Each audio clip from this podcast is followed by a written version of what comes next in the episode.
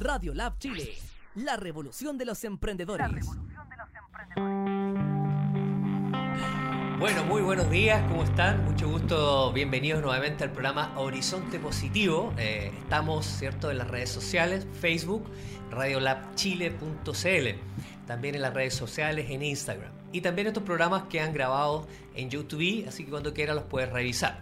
Hoy día estamos ya en el mes de diciembre, ¿cierto? Un mes viene bastante especial para nosotros los chilenos. Es un momento que también los emprendedores comienzan a a mover sus ventas, ¿cierto?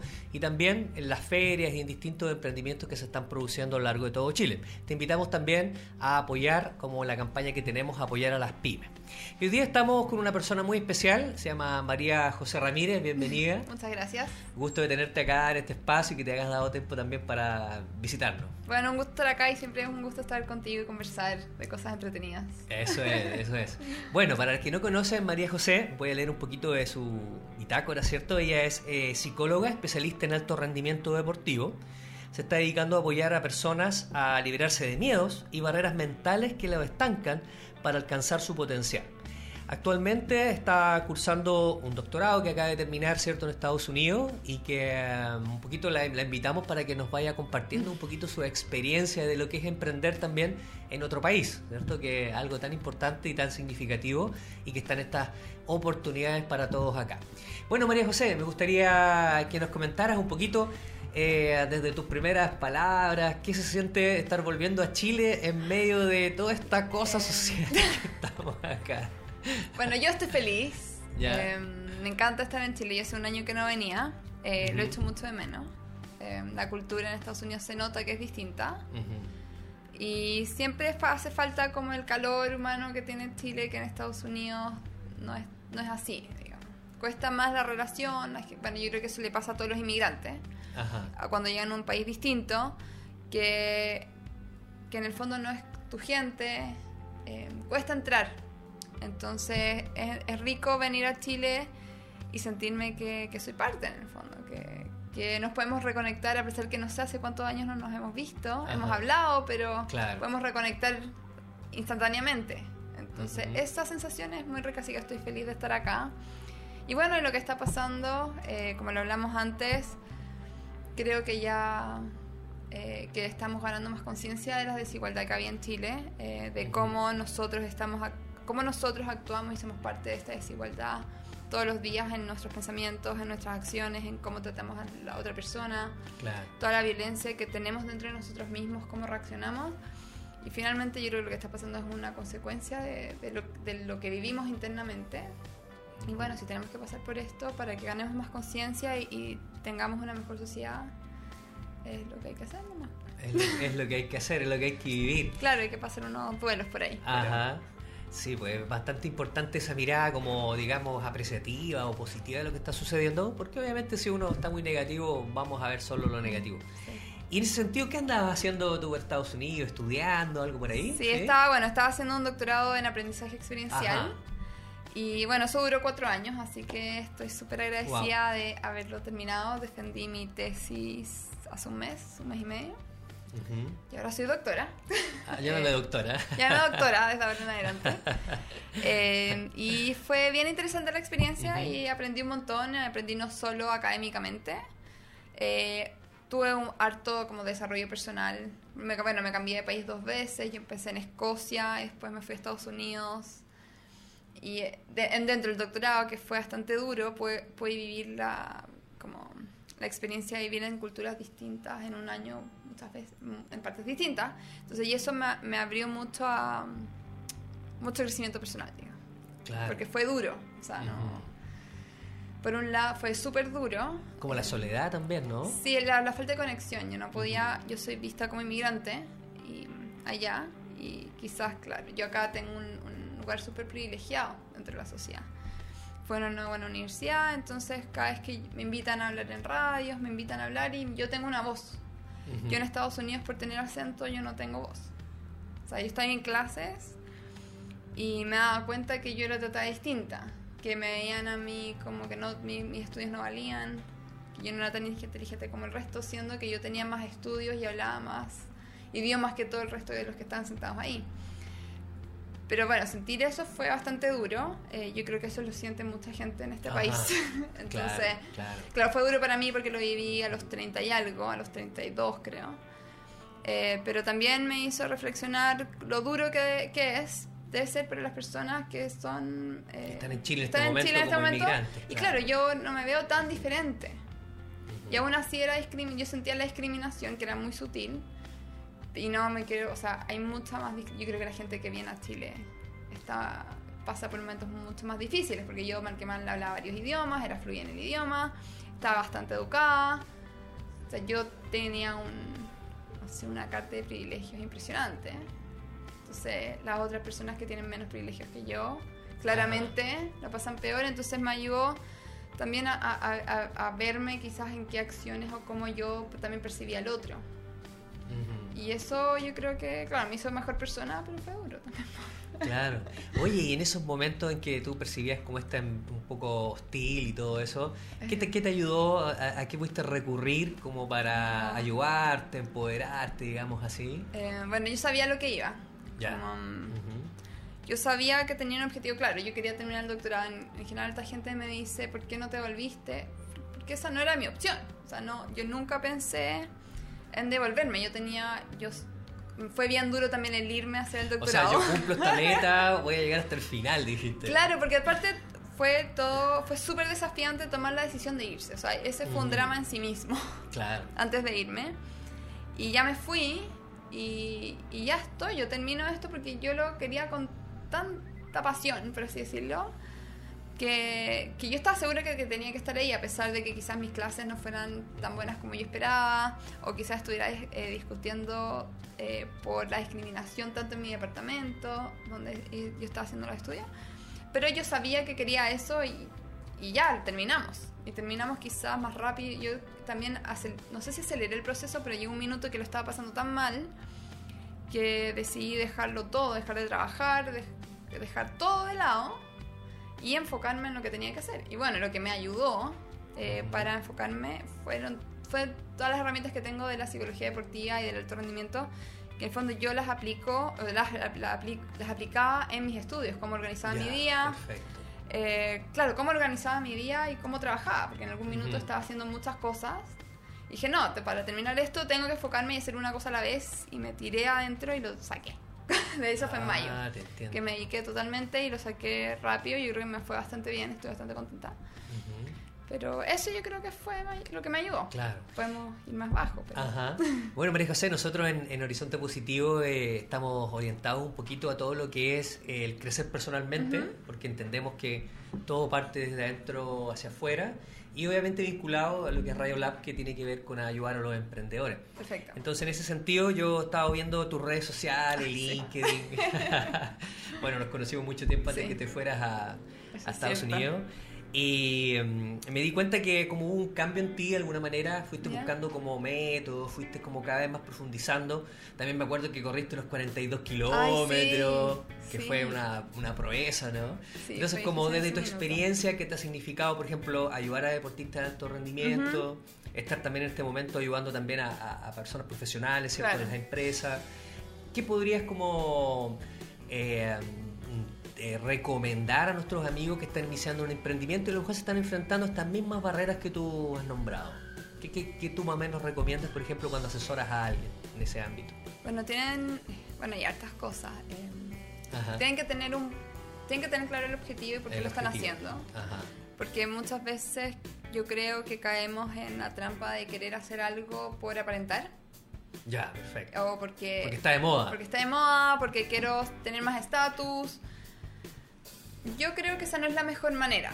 Como que es fácil em, dejarlo de lado si es que mis razones son más extrínsecas. Si es que yo quiero aparentar, si quiero, que yo quiero ganar más estatus, quiero probarme con el resto. Claro. Yo creo que esa no es una motivación tan buena.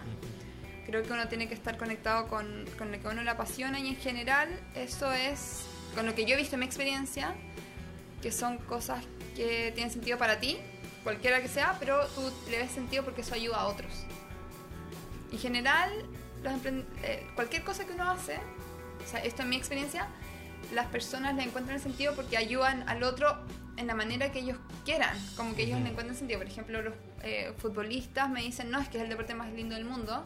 ¿Por qué? Porque le dan un momento de alegría y entretención a personas que quizás lo están pasando muy mal. público, claro, a la hinchada, digamos. Otras personas que son músicos me dicen es que yo en esos momentos eh, le regalo una instancia de relajo a personas que lo están pasando mal. Otros, eh, que son emprendedores o empresarios, me dicen que lo que los motiva es darle trabajo a mujeres eh, que, son madres solteras, que tienen, no sé, alrededor de 45 y 50 años, que les cuesta encontrar trabajo en otro lado, pero ellos les motiva a darles trabajo a estas personas.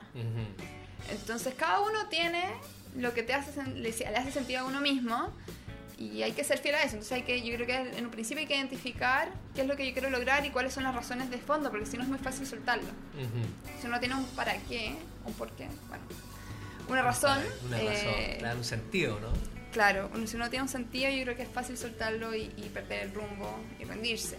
o sea, es como, es como que se queda mucho en la aprobación externa de lo que yo estoy haciendo y no están ellos mismos empoderados lo que quieren. Claro, entonces ahí hay que quizás podemos partir con una cosa externa, pero es ir excavando hasta encontrar qué es lo que me mueve realmente. Yo creo que muchas personas lo tienen, pero no lo han expresado.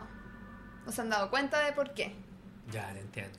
Y, ese yo creo que yo parto con eso, o sea, de hecho, yo parto con eso cuando trabajo con cualquier persona, sea un empresario, un emprendedor, un deportista, un músico, un abogado, parto porque es lo que lo mueve, como de la guata que es lo que lo apasiona realmente. eso como, como blinkea un poquito el flow y todo eso de, encontrar esa cosa aquí que te, te, encanta hacer.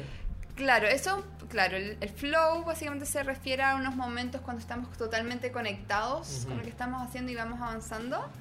Eso yo, yo, lo veo un poquito después, que yo lo veo más con la concentración, una vez que ya encontré por qué. Ya. Eh, bueno, hay que enfocarse y, y hay que empezar a trabajar que empezar a hacer las cosas. Y el flow uno lo encuentra en actividades que, claro, que a uno le interesan. Eh, no necesariamente tienen que ser las más entretenidas, pero son actividades interesantes donde uno va viendo que va avanzando. Y, está ahí en el momento y en esos instantes uno pierde la noción del tiempo. Claro.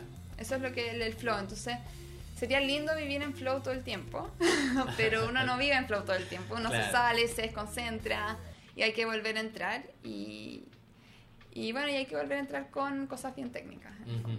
Entonces, uno primero el propósito, conocer bien el para qué, ¿no? Exacto. ¿Y, lo segundo qué, qué podría ser? Eh, bueno, yo creo que es importante reconocer el foco, como tener un foco en particular, como hacer una cosa a la vez, y eso se ve en varios ámbitos. Tanto hacer una cosa a la vez como ahora yo solo estoy hablando contigo y no estoy hablando contigo revisando mi celular o pensando que voy a hacer en otra cosa. que voy a almorzar. Yo estoy en el presente contigo, pero, eso, pero también el foco va en cuántos proyectos yo tengo. O sea, por eso yo digo que yo me tuve que enfocar en el doctorado, porque tenía, siempre tengo 20 proyectos al mismo tiempo y, cuando tenemos 20 proyectos al mismo tiempo, ninguno avanza. Y eso pasa con los emprendedores. Yo creo que ese era uno de mis desafíos antes. Tenía tantas ideas tan entretenidas que las hacía todas y, en el fondo ninguna avanzaba, pero cuando me enfoqué en una en particular, Ahí, ahí sale, entonces ese es el otro, eh, como esta, la otra estrategia para los emprendedores. Wow, qué difícil. Yo también me siento reflejado ahí un poco en esas palabras porque siempre me invitan a hacer esto, hacer esto otro, hagamos esto. Y claro, a veces consigo que vaya avanzando un ritmo, pero hay un momento del año en que, wow, o sea, quiero unas vacaciones, que porque son tantos focos que hay que estar abriendo. Y normalmente, claro, a veces las personas ven características de, proactividad en uno y, dicen, ya, que Marco va a hacer esto, que María José va a hacer esto y todos los demás se quedan esperando. Entonces como que no hay mucha, tampoco que todo le empuje en el, barco todos juntos. Claro. también ahí a veces se confía mucho en la persona que, comillas, asume un liderazgo y se nos olvida que el liderazgo tiene que estar en cada uno que compone el equipo, ¿no? Sí, pues, todo el mundo tiene habilidades distintas y, y el hecho de que tú puedas hacer muchas cosas no significa que las hagas todas tú. Claro. Entonces hay que también confiar en el equipo porque cuando uno suelta, hay otra persona que va, que va a subir. Eso, qué interesante eso del soltar, eh, eh, delegar, ¿no? Porque a veces también no, aparecen las figuras porque el, líder no delega. Claro. El control, ¿no? Aparece el... Claro, quieren tener todo fríamente calculado y van y revisan cómo se puso la coma, qué dónde. Y en el fondo quizás la otra tengo que confiar que quizás la otra persona no lo va a hacer como yo, pero por algo está ahí, porque es capaz y lo va a hacer de una forma distinta, pero y quizás mejor que yo, a pesar de que lo haga distinto a mí. Y confiar también en las personas que yo elegí. si es que las eligió, si están ahí por algo, si tienen años de experiencia, hay algo ahí que quizás yo también puedo aprender. Algo que puedo aprender, claro. Qué interesante ese punto. Yo creo que es relevante porque también tiene que ver de no sentirme amenazado por el otro, no sentirme pasado a llevar, y eso tiene que ver con conocerse a sí mismo, ¿no? Decir, oye, wow, o sea, esta persona está poniendo lo mejor de mí, pero si yo abuso del control, yo abuso del querer, oye, está figurando mucho esta persona, está apareciendo mucho. A ver, también viene un poquito el, eso, ese ego, como se dice. Claro, y ahí, y ahí los equipos es cuando los equipos no funcionan a su máximo. O sea, si tengo, si el líder que está ahí está tratando de, de cuidarse mucho a sí mismo, está tratando de controlar a las personas que están ahí, el equipo no va a florecer, el equipo va a rendir cada vez menos, van a haber más ausencias, van a trabajar como la gana, no van a querer hacer horas extra, van a estar desmotivados. Y entramos en, en una espiral para abajo de desmotivación y que los queremos terminar echándolos, cuando en el fondo el líder tiene eh, como una posibilidad de hacer que todo el equipo surja, porque al final cuando uno es líder, esto lo veo en las redes sociales constantemente, pero el líder está al servicio del equipo, porque el equipo al final es el que hace la pega. El trabajo, claro. Entonces yo tengo que facilitar que mi equipo haga la pega, no se lo tengo, y muchas veces se escucha que los, los jefes o los líderes o los gerentes entorpecen. Y también por sus propias inseguridades, porque quieren imponer su visión, pero en el, en el, fondo, más que imponer, tenemos, somos un equipo, entonces tenemos que ver cómo llegamos a la meta que es importante para todos nosotros, para que todos ganemos, y cómo yo como líder puedo, puedo apoyarte en eso. Claro. Y normalmente, ¿qué recomiendas tú, por ejemplo, cuando alguien se sincera contigo y te dice, oye, María José, en verdad estoy imponiendo mis puntos de vista, me cuesta tanto poder como soltar este control? ¿Cómo lo hago? ¿Qué, qué, qué pregunta se puede hacer ahí? lo que la gente no me dice es... me dice, lo que me dice la gente, José, ¿cómo yo impongo mi punto de vista. Claro, como que me hagan caso. Y así como, no. y ahí, bueno, ahí está el problema. El problema está, en que yo me estoy, eh, yo me estoy esforzando por imponer un punto de vista y, pasa mucho en los equipos donde el jefe es más joven que las, personas que, que, están a su cargo y muchas veces las personas que están al cargo son muy expertas, muy, muy técnicas. Entonces el líder está ahí, se supone, para facilitar pero no tiene más conocimiento el líder técnico que las personas. Entonces, ¿cómo se hace? Obviamente las personas que están abajo no van a, sí, no van a recibir la imposición, porque nadie, lo que estábamos hablando antes, que tú decías que cuando uno se va de la casa de la mamá eh, no le gusta que lo controlen. Claro. A uno nunca le gusta que lo controlen. Y yo siempre hablo de una teoría que sirve para mucho y es muy popular, que es la teoría de la autodeterminación, que plantea que las personas para florecer necesitan satisfacer tres necesidades básicas psicológicas, que es la autonomía, sentir que yo soy el dueño de mis acciones y que yo elijo. Claro. La relación, sentirme que soy importante y que pertenezco, que el otro me conoce, que yo importo. Y la competencia, sentir que yo hago las cosas bien o que yo pueda eh, como alcanzar mis objetivos. Entonces, cuando el líder controla mucho, eh, las personas no sienten autonomía. Entonces se apretan y empiezan con las contrarias, empiezan a no querer ir a vender o a no seguir lo que el líder dijo porque solo porque no te gusta que el otro te mande. como que ahí gente va a decir como va a empezar a sabotear un poco el proyecto a ojos del líder, porque el líder va a decir, ya, quedamos en esto, pero en que te ibas a visitar al cliente y no fuiste. Claro. Porque no, porque me obligó, entonces, y em, empiezo a no hacer las cosas que tengo que hacer porque me estoy revelando. Y eso es porque quizás el líder está controlando mucho. Claro. Entonces, no, que yo solo lo quiero ir a, me dicen, yo solo lo quiero ir a acompañarlo a la venta, entonces me tenía que avisar cuando iba a ir. Y yo le digo, ¿tú querías ir a acompañarlo o querías ir a como a controlar que estuviera haciendo las cosas bien? Como sincerémonos. Y me dice, no, bueno, sí.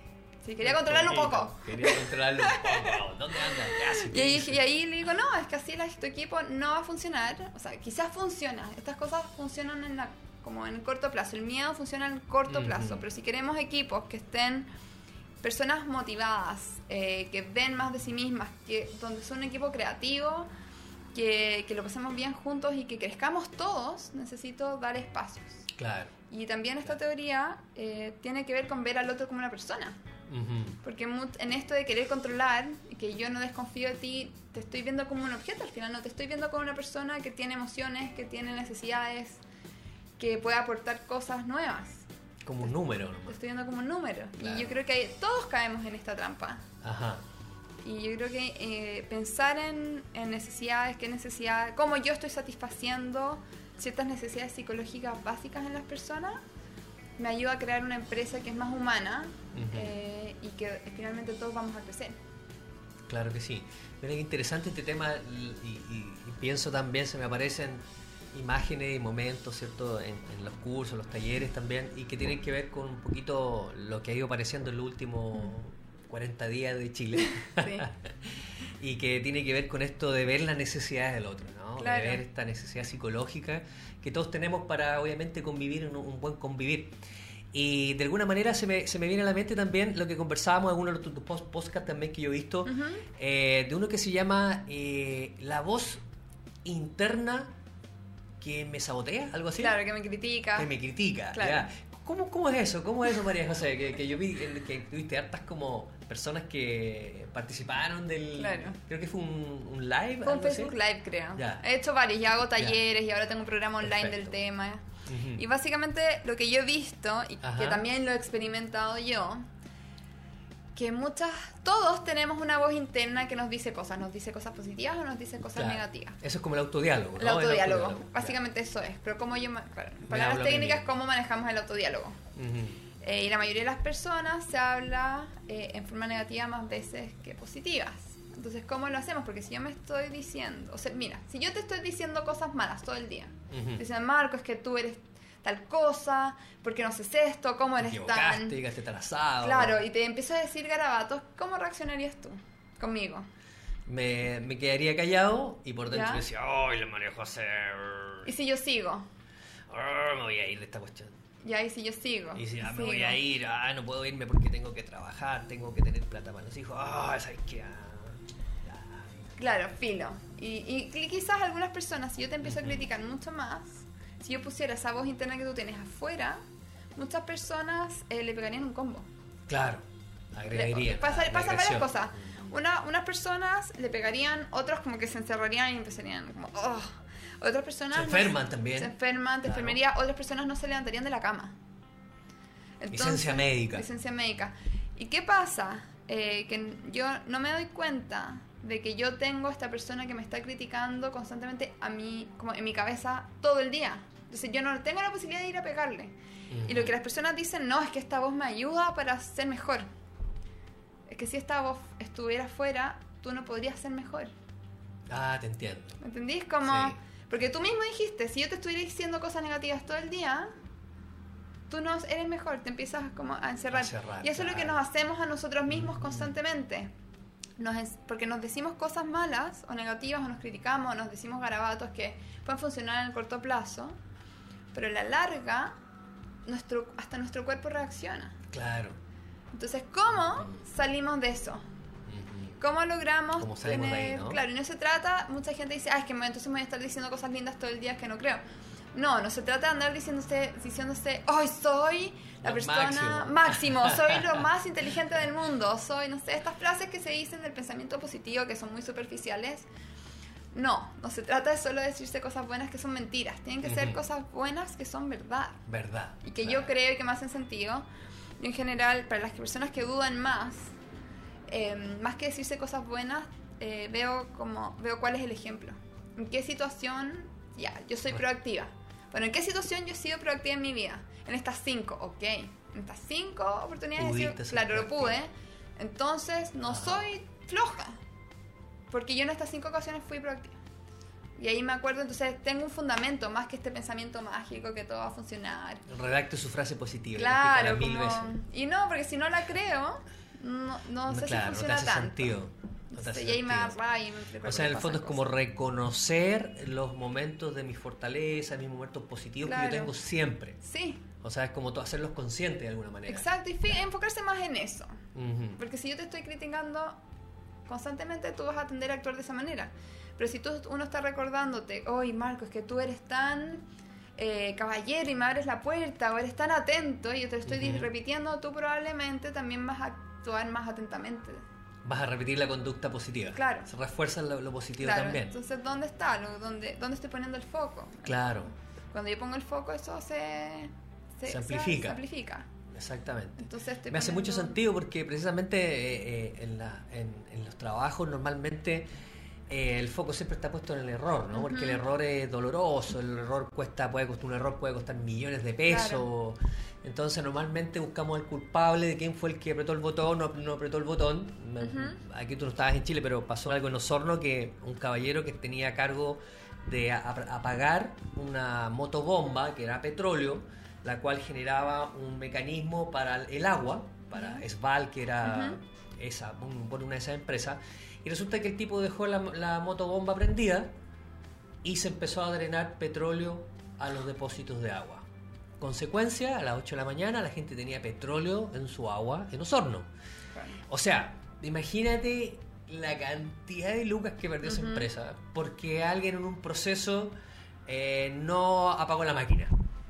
Entonces, todo el foco estuvo en, la, televisión, aparecía buscando al tipo que no había apagado la máquina. Entonces salió el pobre técnico ahí, hoy que se me olvidó, yo fui a apagarla y no me di cuenta, no sé qué, y llamé y tarde, oh, pero... Entonces, ahora lo que nosotros nos gustaría saber es cómo el error no se va a volver a cometer. O sea, qué protocolo, qué cosas van a hacer para superar ese error que a cualquiera le puede haber pasado. Si en el fondo, a veces los errores me puede haber pasado a ti, a mí, pero lo importante es darse cuenta que más allá de la persona que estuvo ahí cometiendo el error, hay un proceso que no estuvo correctamente eh, manejado o un estándar que no se cumplió. Entonces, normalmente, claro, vemos que siempre está puesto el, foco en el error y la cosa es cómo salimos de ahí, ¿no? Entonces, cómo salimos de eso y empezamos a meter esto en el chip, digamos así, de mi emprendedor, cómo yo voy a estar reconociendo a la persona que me está vendiendo, reconociendo a la persona que me está armando las cajitas, reconociendo lo que sí hace positivo el otro.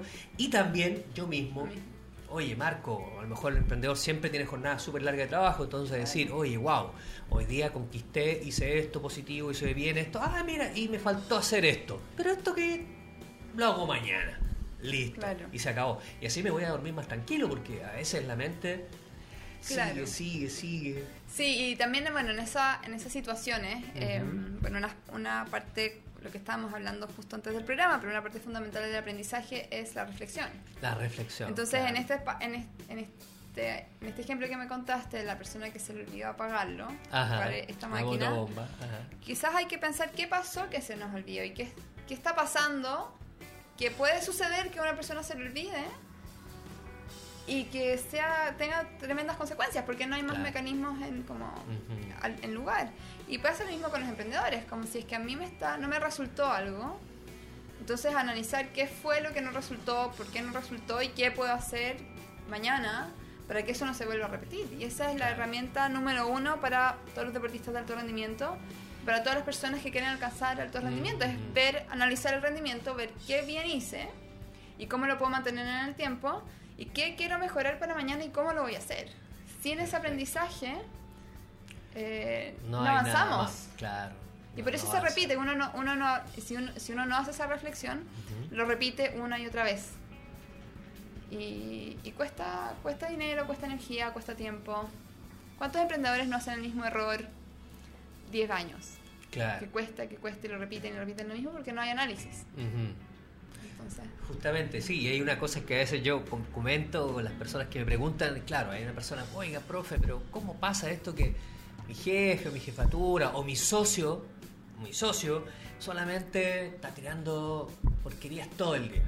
Y que está mal, que está mal, que está mal. Entonces yo le digo también, mira, desde mi experiencia a veces uno se pone hasta medio compasivo, porque si la persona está solo viendo lo negativo afuera, significa que él mismo en su autodiálogo, claro. la voz interna, él también debe estar todo el día con ese foco adentro, oye, mira, lo hice mal, otra vez no lo cumplimos, oye, me equivoqué, se me olvidó esto, se me olvidó esto otro, y eso va reforzando el hábito mental precisamente de esta voz que me critica y, que, y que me va bajando mi nivel de energía, porque eso nadie puede estar mucho tiempo en esa situación, ¿no? O sea, pueden estar mucho tiempo en esa situación, yo creo que ese es el problema.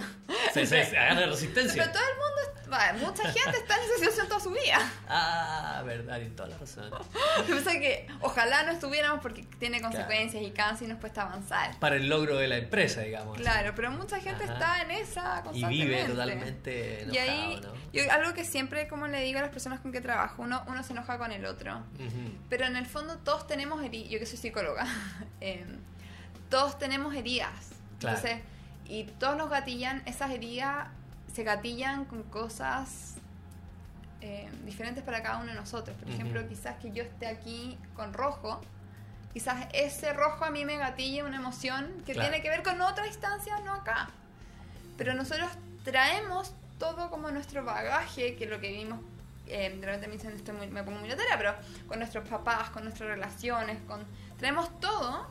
Y algo que tú me dices es que me dijiste la pasada, yo me acuerdo de una situación antes con mi mamá o con mi papá, entonces me da mucha rabia y ahí te contesto, pero te contesto porque me, me, me acordé de algo inconscientemente y me genera una reacción física.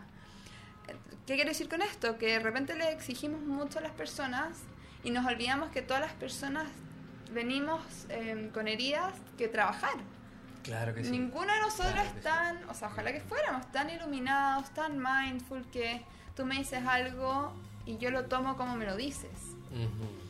Ojalá, pero en el trabajo se activan, se activa todo, entre porque las relaciones de autoridad se parecen mucho a las relaciones de autoridad de la familia, o con los hermanos.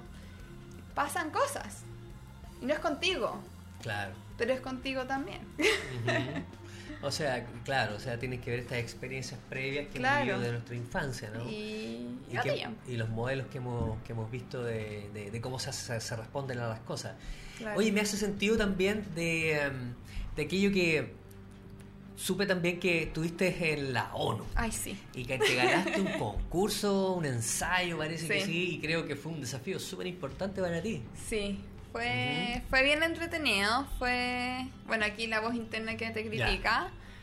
Eh, lo que pasó eh, fue que un amigo me comentó de un concurso de ensayos para la Organización de las Naciones Unidas, que, de qué significaba ser un ciudadano del mundo eh, y, qué significa, y por qué era importante hablar más de un idioma.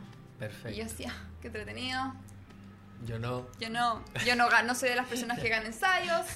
Yo no soy de las personas que escriben ni en español había que escribir en otro idioma. Yo no soy una ciudadana del mundo, yo soy lo más inconsciente que hay. O sea, como no tengo por dónde. no veo las noticias internacionales, no, estoy nada, con la BBC. Veo la teleserie, me saco fotos para Instagram. No me interesa el otro, entonces no. Eh, entonces dije. No soy globalizado, no soy, no me, que, me encantaría hacerlo, pero no lo soy. Suerte. Yo no. Y de ahí me puse a pensar. Y me puse a pensar todas las razones por las que yo no era una ciudadana del mundo y porque yo no me merecía este premio. Después dije, bueno, quizás debiera escribir un ensayo de todas las razones de por qué yo no soy. Ah, wow. O sea, ocupaste la resistencia que tenías para escribir acerca de la resistencia. Claro, y escribí toda la crítica y escribí ahí toda la crítica interna. Ya. Escribí es que yo. Eh, yo no veo las noticias. Es que yo no recibo es que yo lo único que hago es estar en Instagram todo el día. O sea, voy a un lugar y me saco la foto y lo único que me importa es la foto y nada más. No me acuerdo qué más decía, como mm, veo la teleserie. Cuando veo, veo no sé, las imágenes de las personas inmigrantes en, el barco perdido en el océano, yo cambio al, a la teleserie. Yo creo que dije muchas verdades, que son las que me dolían a mí, que me dan mucha vergüenza, pero las puse ahí. Y después fui mostrando cómo se cambiaba. Perfecto. Y, bueno, gané este ensayo entre, entre muchos participantes que yo no lo esperaba. Y cuando estaba escribiendo el ensayo, yo ahí estaba viviendo en la pieza de este amigo que me había comentado. Yo estaba viviendo en un colchón en el piso porque estaba en transiciones. Y me acuerdo, estaba escribiendo el ensayo un sábado en la noche, el día anterior, terminándolo. Y yo decía, ¿por qué estoy escribiendo esto si ni siquiera voy a ganar? ¿Por qué no estoy aprovechando la ciudad? Porque estaba viviendo en Escocia que no estoy saliendo con amigos y estoy aquí escribiendo frente al computador en el suelo.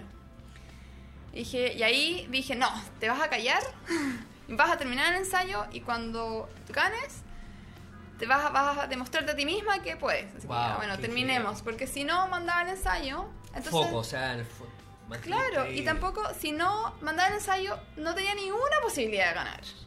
O sea, ni una. O sea, por lo menos tenía que terminarlo y mandarlo y bueno, si no ganaba, no ganaba.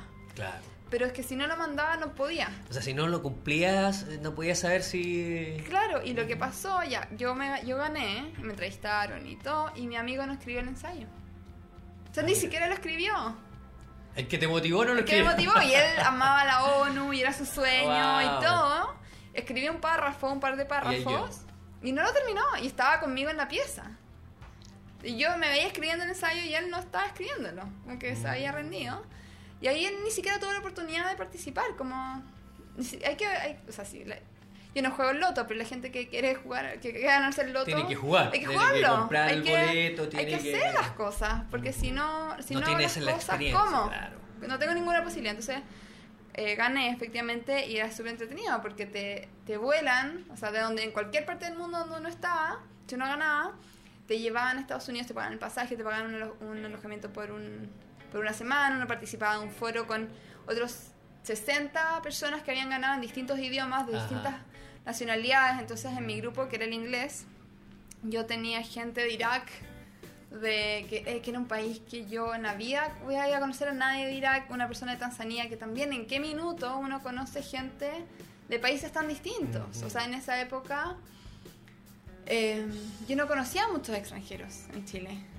Y, y, estando en este evento, había gente de muchos países, de países que yo en la vida hubiera pensado ir alguna vez y cero, ninguna posibilidad de conocer a la persona de ese país, porque uno cuando viaja, raramente uno conoce a la gente que vive en el país, uno se relaciona con los extranjeros. Pero el, y en este foro la gracia es que escuchamos las problemáticas de los países, de esas personas según esos países. Interesante.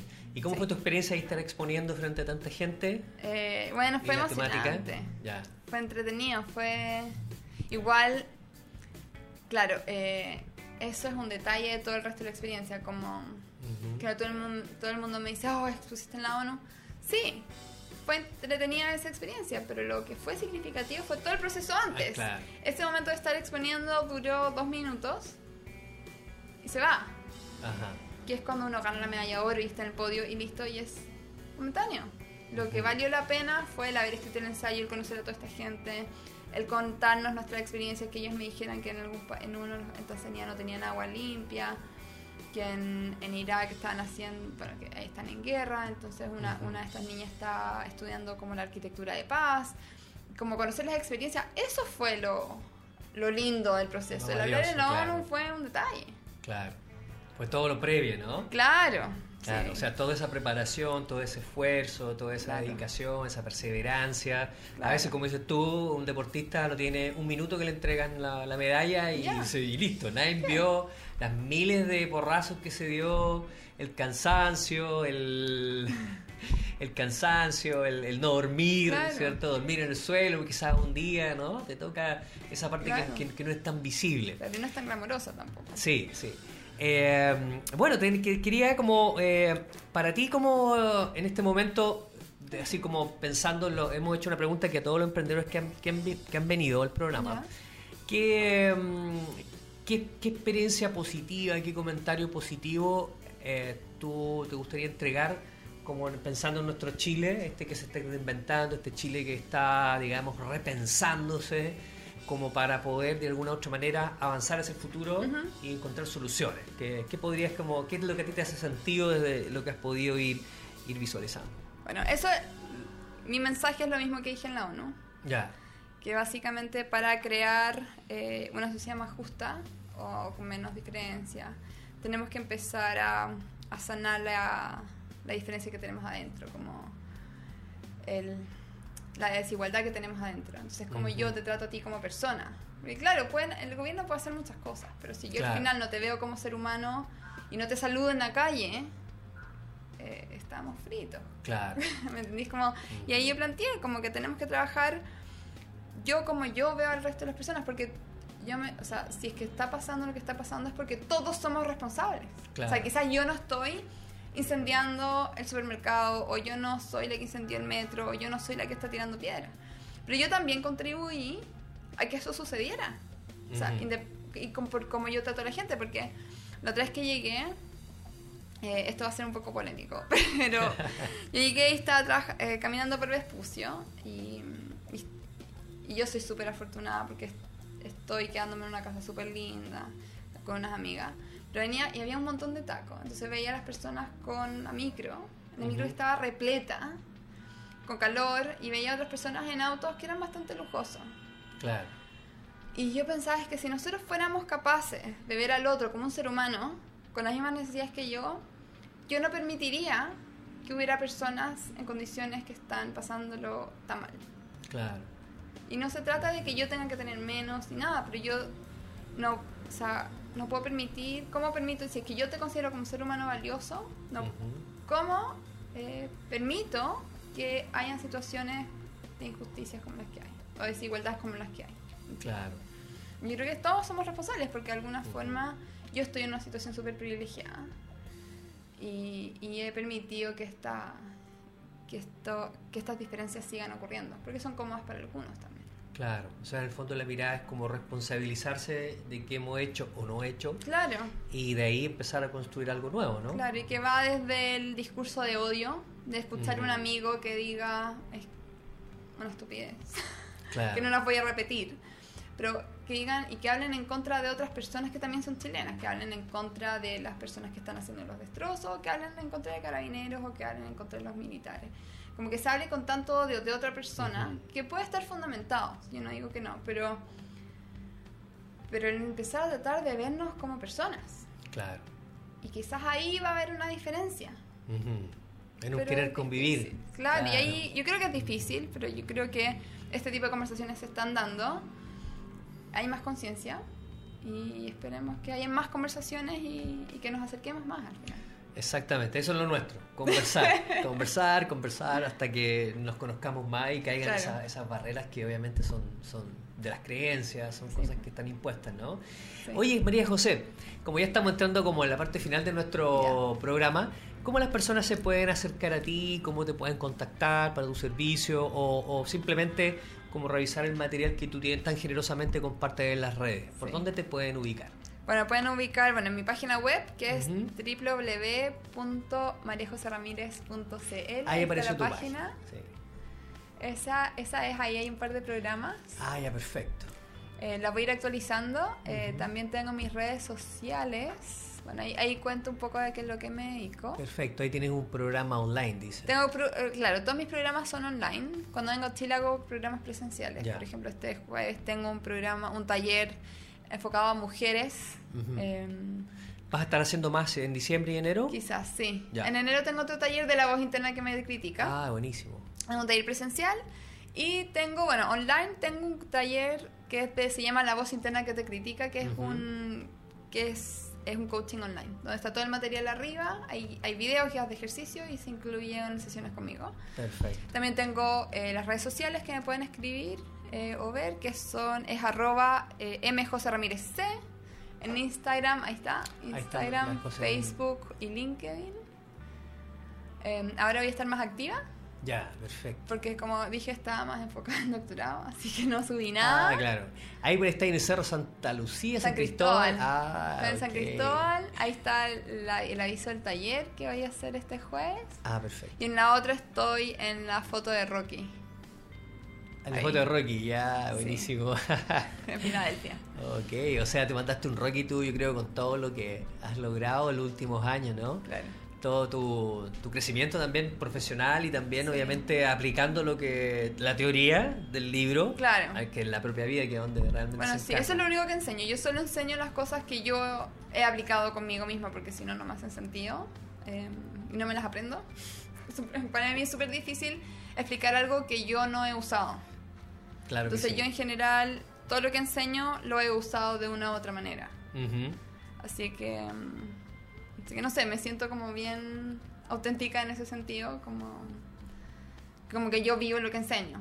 Ajá. O sea, para mí es importante la actividad física, yo ando todo el tiempo en la actividad física, quizás no compito en un alto nivel porque eso ya no me interesa. He competido y, ya. He corrido maratones, eh, una, pero he corrido. Así que es interesante. Qué bueno. Bueno, María José, te, deseamos también de parte de Rosario, que hoy día no pudo estar en el programa. Eh, mucho éxito con lo que viene por delante. Qué rico. Coméntanos también cuando estés de nuevamente cuenta por Chile para um, poder promocionar tus talleres también. Y les recomendamos también a nuestros amigos meterse a la página de María José, porque con certeza vas a encontrar algo de valor. Nos estamos acá en Radio Lab Chile también radiolabchile.cl, las redes sociales. Este programa va a quedar grabado si lo quieres compartir con alguna otra persona. Y también te invitamos a, avisar, eh, a visitar la página de María José. Así que muchas gracias María José por hacerte el tiempo para compartir con nosotros. Así que nos estamos viendo el próximo viernes. Buen diciembre para todos y un gran abrazo. Que estén muy bien.